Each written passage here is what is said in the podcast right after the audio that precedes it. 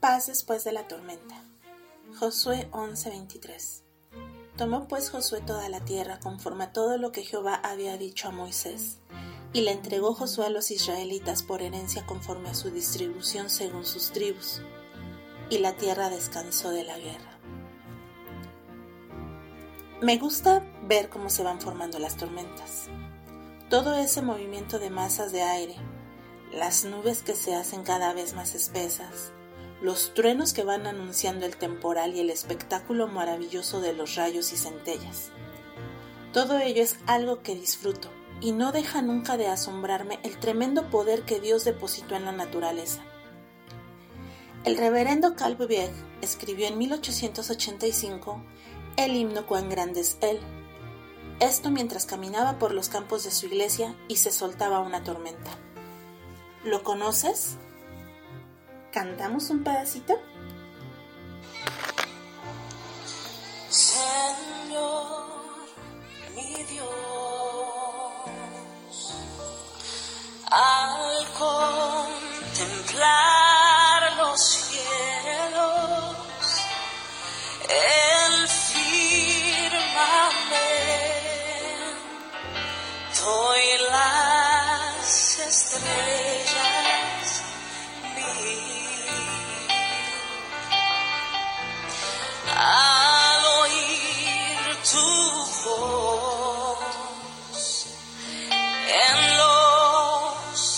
potentes truenos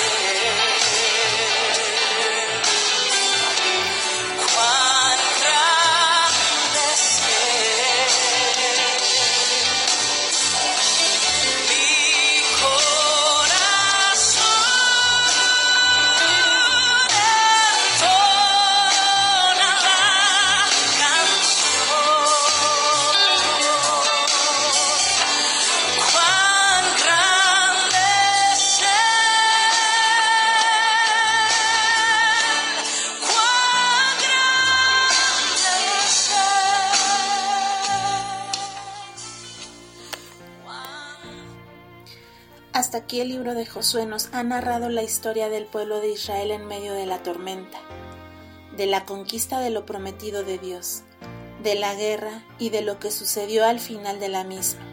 Tomó Josué toda la tierra y la entregó a los israelitas, y la tierra descansó de la guerra. En otras palabras, por fin llegó la paz. Se terminó la pelea, la sangre y el miedo.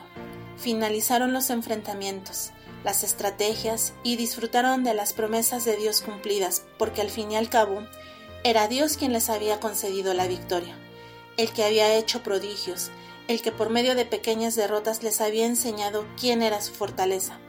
La caída de los muros de Jericó, el sol y la luna detenidos, la tierra que dejó de girar para llevarles a la victoria. Israel había obtenido la recompensa a la obediencia a Dios y Dios cumplió su palabra. Nosotras hoy quizá estemos en época de paz, pero fue antecedida de una gran lucha, una lucha contra nuestro pecado, contra enfermedades, hogares destruidos, matrimonios rotos, noviazgos que no agradan a Dios, depresiones, soledad. No sé contra qué luchaste o luchas actualmente, pero, sabes, Dios ha prometido algo. Él ha vencido al mundo, y aunque estemos en guerra, podemos tener la confianza que saldremos victoriosas si a Él le place y si luchamos a su lado. Hermana, la paz llegará. El tiempo en que parecerá que las tentaciones están vencidas, en que ya no estaremos en lucha, y nuestra vida estará en calma, porque así es la vida cristiana. En ocasiones estamos con el cuchillo entre los dientes, decimos en México, y en otros momentos Dios nos ofrece descanso en Él. Así como las tormentas no duran para siempre, la paz tampoco. Nuestros enemigos intentarán reconquistar aquellos aspectos que hemos consagrado a Dios. Estemos preparadas, como dice Primera de Pedro 5, 8 al 11. Tengan cuidado y estén siempre alertas, pues su enemigo, el diablo, anda como león rugiente buscando a quien devorar. Resístanlo, manteniéndose firmes en la fe, sabiendo que sus hermanos en todo el mundo están soportando la misma clase de sufrimientos. Y después de que ustedes hayan sufrido un poco de tiempo, Dios mismo, el Dios de toda gracia que los llamó a su gloria eterna en Cristo, los restaurará y los hará fuertes, firmes y estables. A Él sea el poder por los siglos de los siglos.